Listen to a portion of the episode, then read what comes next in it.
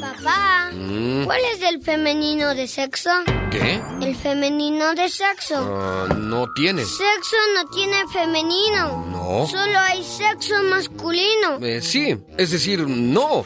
Existen dos sexos, masculino y femenino, hijo. ¿Y cómo es el femenino de sexo? Eh, sexo no tiene femenino. Sexo es siempre masculino. Pero tú mismo dijiste que hay sexo masculino y sexo femenino. Eh, el sexo puede ser masculino o femenino. La palabra sexo es masculina. El sexo masculino, el sexo femenino. Y no debería ser la sexa. No. ¿Por qué no? ¿Por qué no? Disculpa, ¿por qué no? Sexo es siempre masculino. El sexo de la mujer es masculino. Sí, no.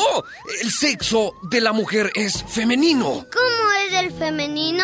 Sexo también, igual al del hombre. El sexo de la mujer es igual al del hombre. Sí, es decir, ay, hijo, mira.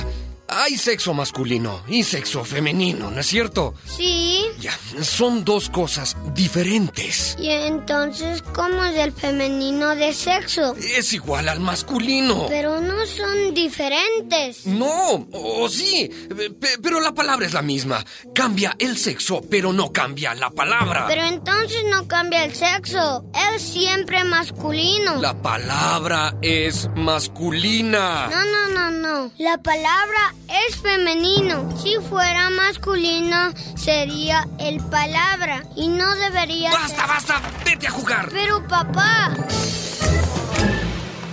El muchacho sale y la madre entra. El padre comenta. Tenemos que vigilar al pendejo. ¿Por qué? Porque... Porque solo piensa en... en gramática.